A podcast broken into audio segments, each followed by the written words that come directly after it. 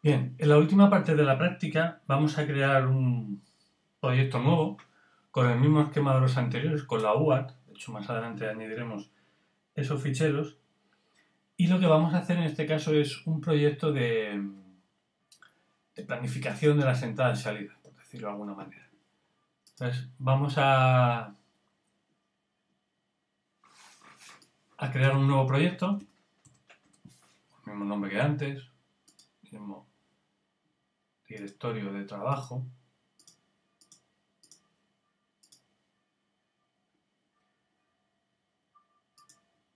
Y ahora vamos a decirle que es un IO Planning Project. No vamos a especificar ningún fichero de diseño y lo que vamos a hacer es eh, generar pues, la asignación de pines, por decirlo de alguna manera.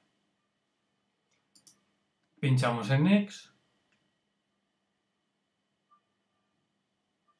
y le vamos a decir que no importe ningún tipo de ficheros. Vamos a decirle que nuestra placa de pruebas es el dispositivo de la familia de la Artrix 7 y es para nuestra placa de pruebas, como ya sabéis,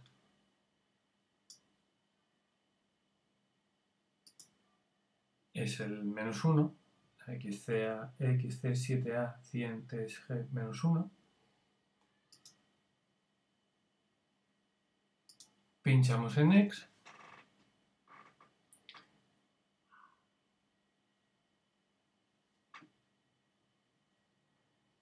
Y ahora, si os fijáis, el entorno de trabajo va a ser diferente a lo que hasta ahora estábamos acostumbrados directamente nos aparece el dispositivo con nuestros la parte del encapsulado con los diferentes pines. Aquí veis en la parte inferior los puertos etc bien lo que vamos a hacer es crear una serie de puertos de entrada y salida. Vamos a decirle que queremos crear un puerto de entrada y salida y vamos a darle el primer nombre va a ser CLK pin, que son los puertos que hasta ahora estamos utilizando.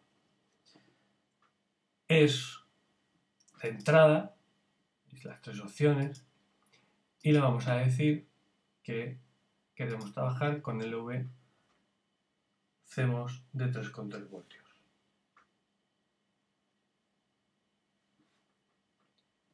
Si está todo ok,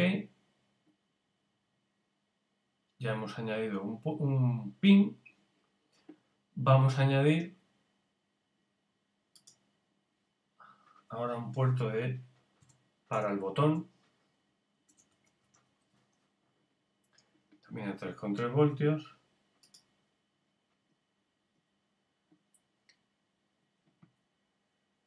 Vamos a crear otro para RXT que era el de entrada de la UART,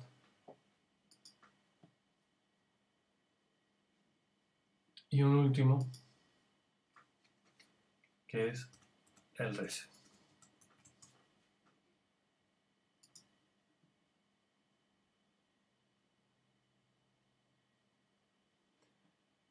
Bien, a continuación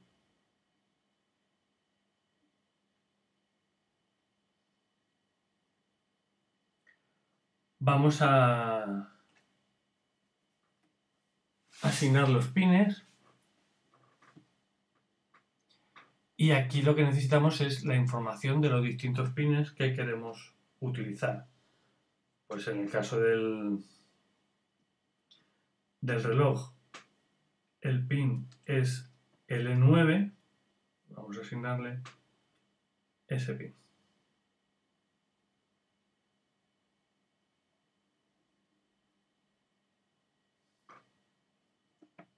Vamos a buscarlo aquí.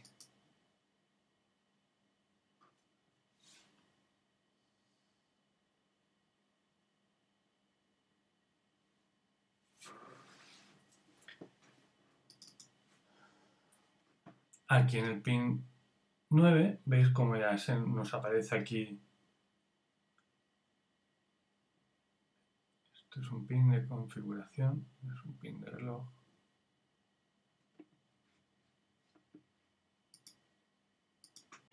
Bien, como hemos indicado, vamos a el pin de reloj SL3, lo seleccionamos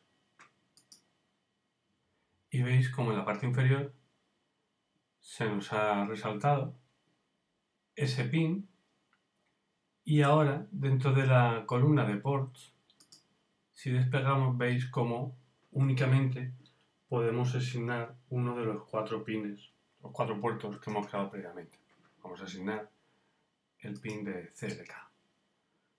A continuación pues, podemos eh, modificar el estándar, pues, efecto ha cogido 300 voltios, etc. Bien, vamos a, ir asignando para el resto de los pines eh, que queremos, de los cuatro puertos que hemos creado, vamos a ir asignando los pines. L16 vamos a indicarle que es el botón de reset.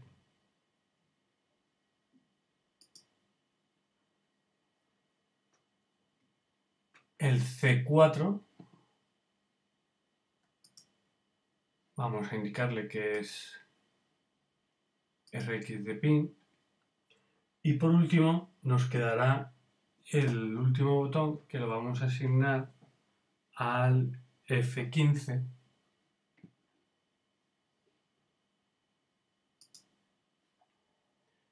y vamos a decirle que es el, el botón.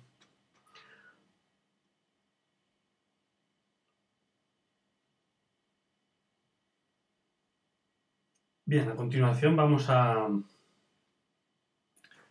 a crear un puerto más. Y en este caso, este nuevo puerto le vamos a llamar que es eh, LED pins y le vamos a indicar que es un bus de 7 down to 0, de 0 a 7 ya que van a ser los siete pines de, eh, de la placa de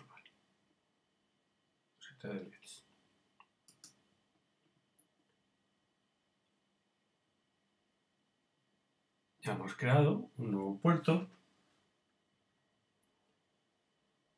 Y básicamente lo que vamos a vamos a asignar ahora los pines directamente por medio de unas instrucciones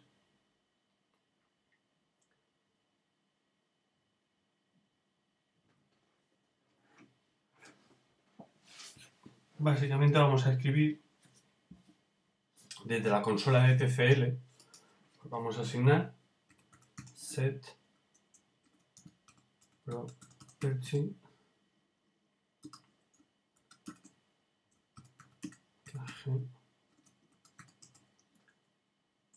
pin LED 7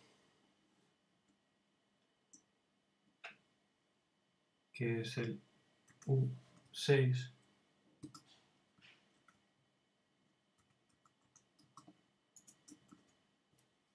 ¿Veis cómo me, me va resaltando? Pues dependiendo de lo que voy escribiendo, pues, qué instrucciones. ¿Veis?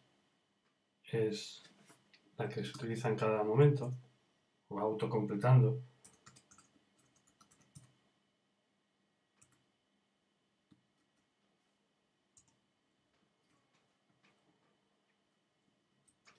Bien, básicamente con esta instrucción le indicamos que el, del puerto, el peso 7 que acabamos de crear, queremos asignarlo al pin U6. Bien, ya hemos añadido esta primera instrucción, ahora deberíamos de ir eh, asignando los mismos. Lo que vamos a hacer es ir copiando y pegando para asignar, como vamos asignando, el resto de los pines de los LEDs de nuestra placa de pruebas.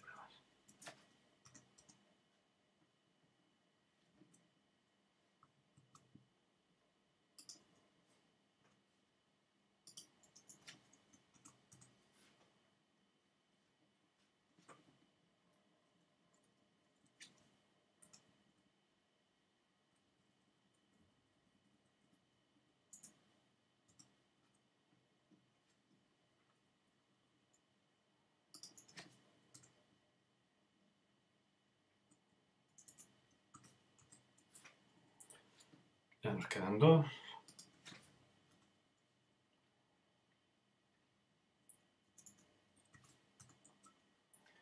Y el 0 al T8.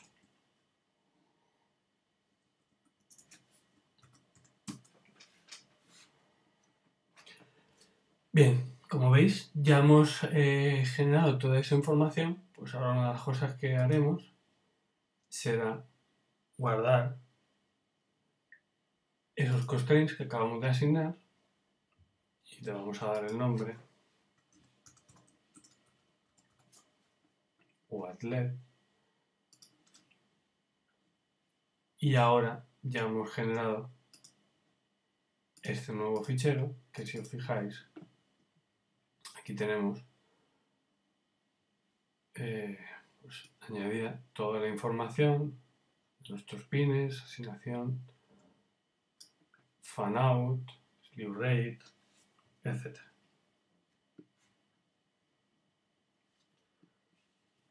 Vamos ahora pues, a chequear el DRC, si está todo correcto, si hemos asignado los puertos correctamente, etc.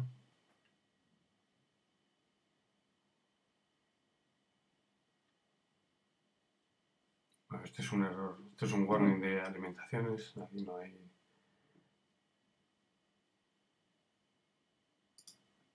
Vamos a ver si están todos los pines asignados correctamente. Están todos. Nos indica que está todo ok.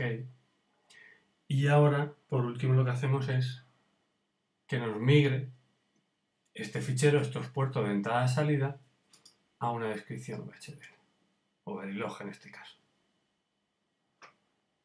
Vamos a decirle que lo llame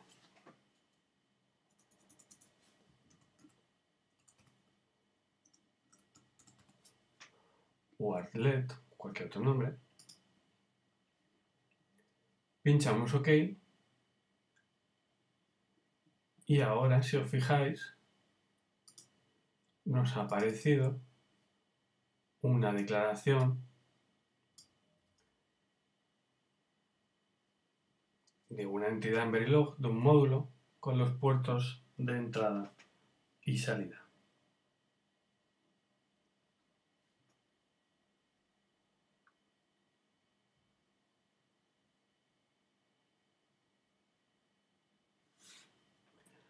Ahora lo que vamos a hacer es añadir pues, el resto de, de, ficheros de nuestra, de nuestra UA para eh, terminar nuestro diseño.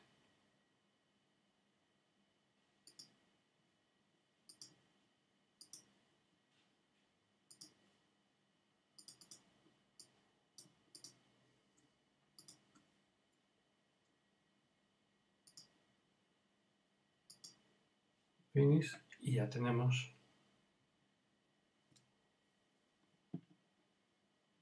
Nuestra jerarquía.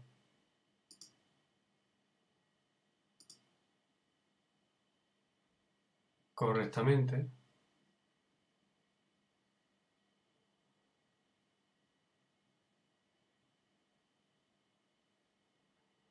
A falta de modificar el fichero que ya teníamos de antes.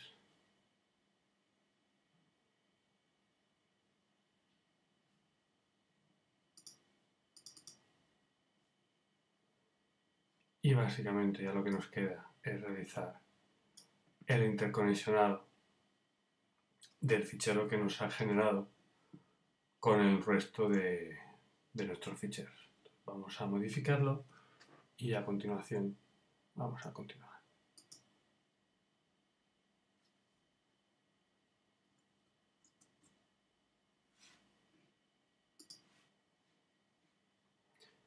Bien, hemos añadido todos los componentes que vamos a utilizar, que queremos instanciar en el fichero top, ya los tenemos. Y veis ahora cómo están todos los, el directorio de las carpetas que habían aparecido antes, pues ya desaparece. Lo que vamos a hacer ahora es sintetizar nuestro diseño y eh, pues generar todos los constraints temporales. Vamos a darle a Run Síntesis y vamos a, a empezar a definir todos los constraints temporales.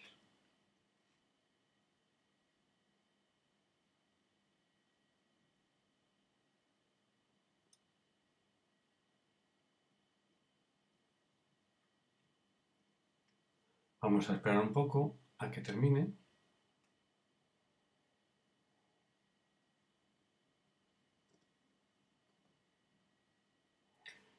Ya está ok.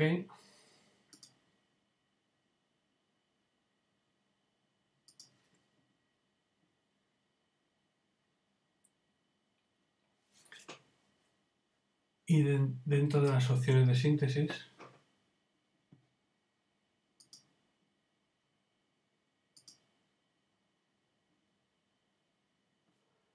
vamos a arrancar el editor de constraints,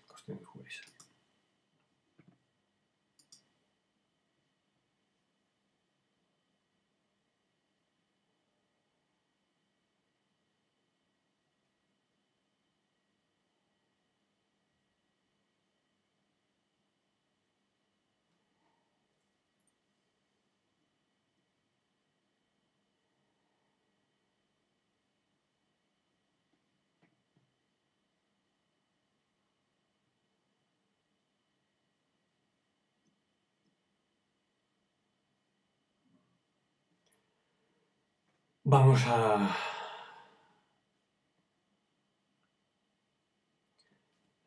En la primera ventana, pues él nos... Eh,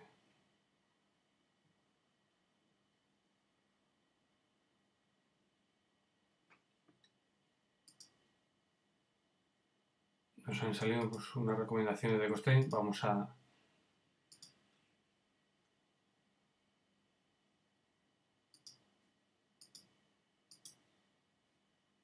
a decirle que nos busque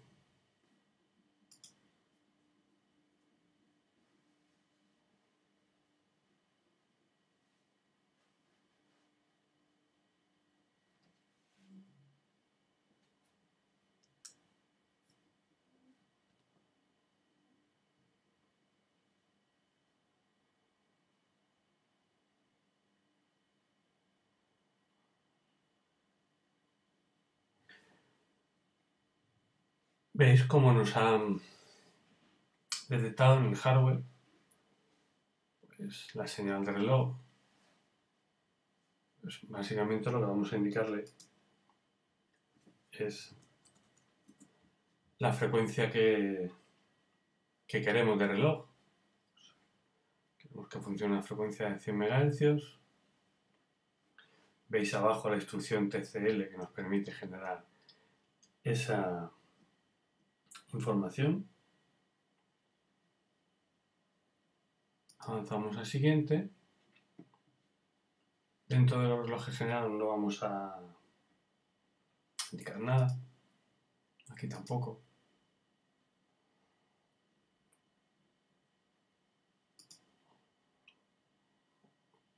Y a continuación tenemos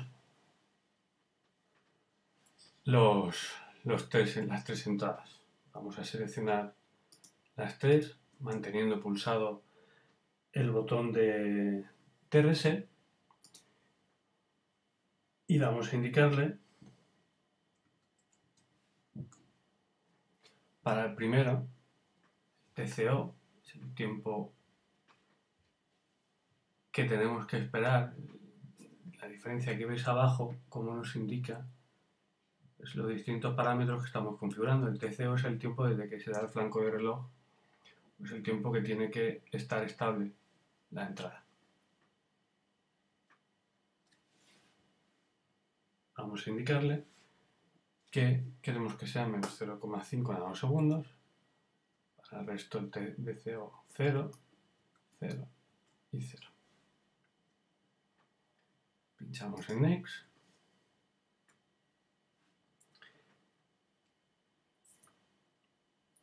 Y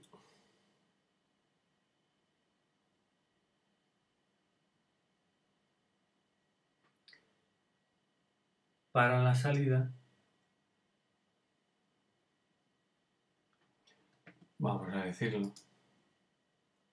todos los tiempos a cero.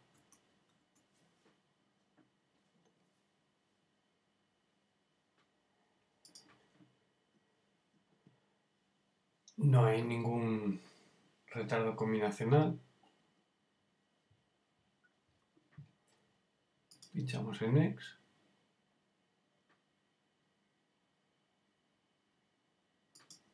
Y el resto de opciones, todas las que hay, veis, las dejamos a cero. Vamos a indicarle que queremos ver los constraints temporales que ha generado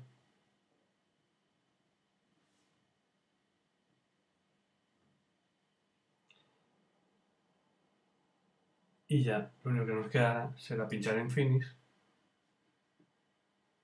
y vemos ahora pues, toda la información de los retardos, pues, cómo nos lo va a traducir para el reloj, etcétera, pues, todos los parámetros Bien, pues ya lo tenemos. Lo único que nos quedará, pues ahora volver a recargar el fichero XDC y ver toda la información de los constraints temporales. Como veis, pues es la manera de realizar todas estas opciones.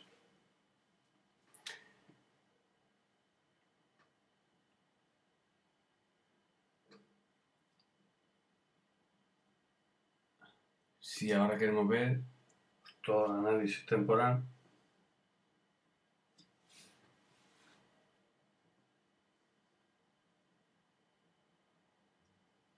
pinchamos OK. ¿Veis cómo ahora nos aparece pues, un warning? Aquí y podemos ver pues,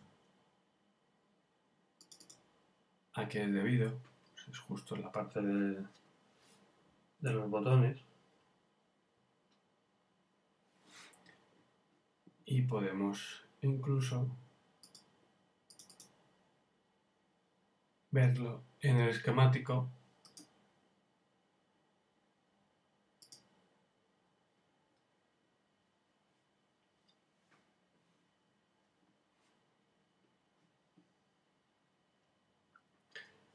Bien, vamos a avanzar.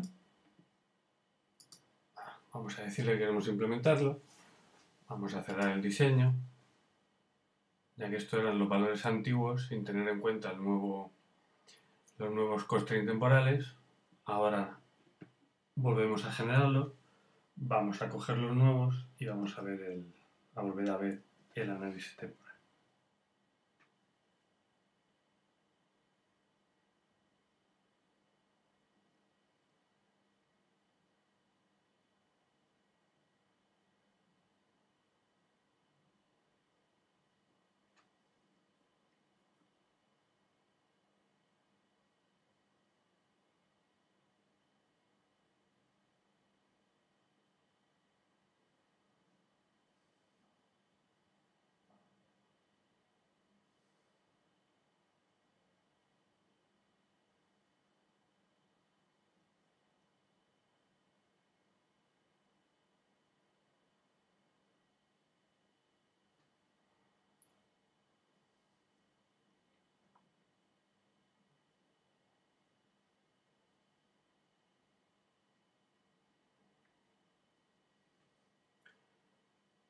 Vamos a volver a analizar otra vez la información temporal, a ver si con estos constraints hemos conseguido eliminar ese error, ese warning daba.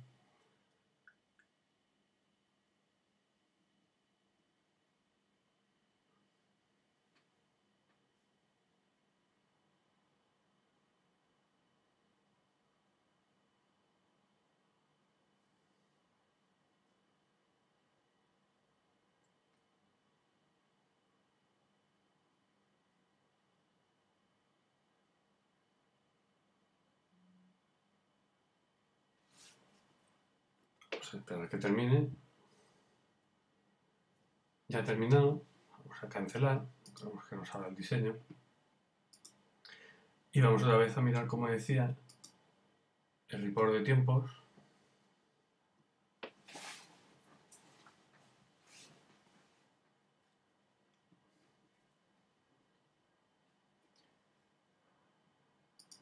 Cancel. Y si os fijáis ahora tenemos un error.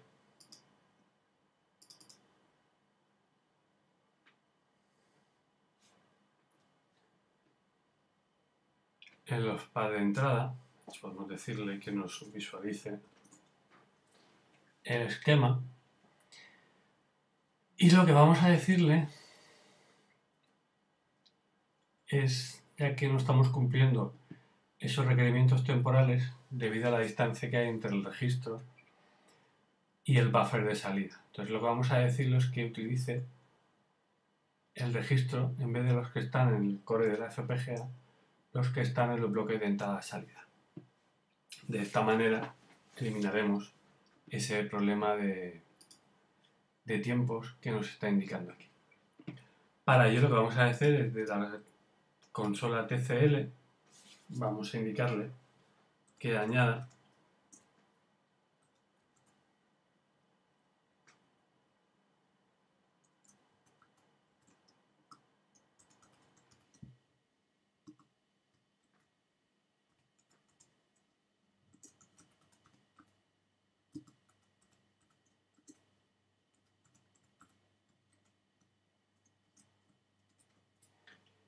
que añada este comando que es que utilice los bloques, los flip-flop en los bloques de entrada y salida. Guardamos.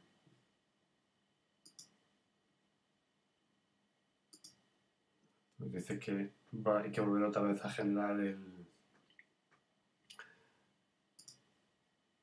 los ficheros de implementación Vamos a guardar el UCF, el XDC, perdón. Vamos a volver a emplazarlo y vamos a ver cómo habremos corregido ese, ese Word, con lo cual lo que nos quedaría sería programar la placa de pruebas y generar el, el, el diseño con la UART que es con el que hemos estado trabajando, que pues, no hace falta que lo volvamos a, a programar. Con este último ejemplo hemos analizado, hemos visto el funcionamiento de la herramienta de derivado, que como podéis ver es un paso hacia adelante cuanto a eh, integración de las diferentes herramientas que hasta ahora hemos visto en ISE. Todas las tenemos incluidas dentro de un único entorno de trabajo privado. Hemos visto cómo sobre todo ha aumentado la potencia en todo el tema de los constraints, tanto a nivel de diseño, temporales, el analizador lógico también hemos visto que es mucho más potente, mucho más sencillo de trabajar con él. ¿Veis? Lo que os decía, ya todos los parámetros son correctos y si visualizamos el report de tiempos, vemos que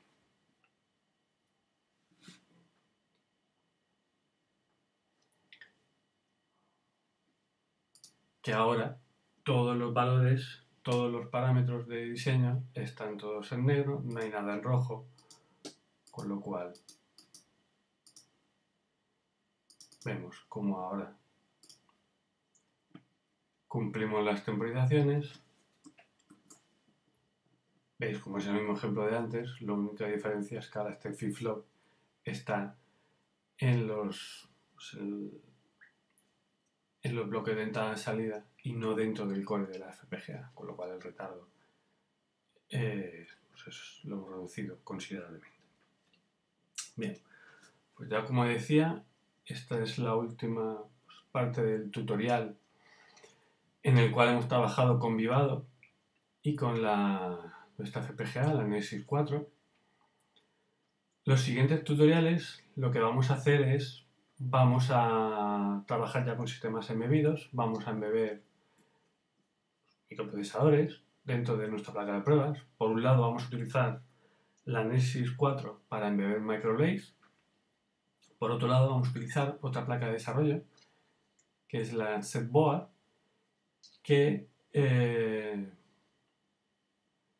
dispone ya una FPGA de Zinc en el cual pues, internamente tenemos disponibles un microprocesador, una RM y lo que vamos a hacer es ver cómo trabajar con ese microprocesador para poder trabajar nuestro configurando el hardware de la FPGA e implementar el software dentro de ese microprocesador, tanto como decía, para microlays como eh, pues para la arquitectura Think con el ARM Dual Core que tenemos disponible dentro de nuestra placa.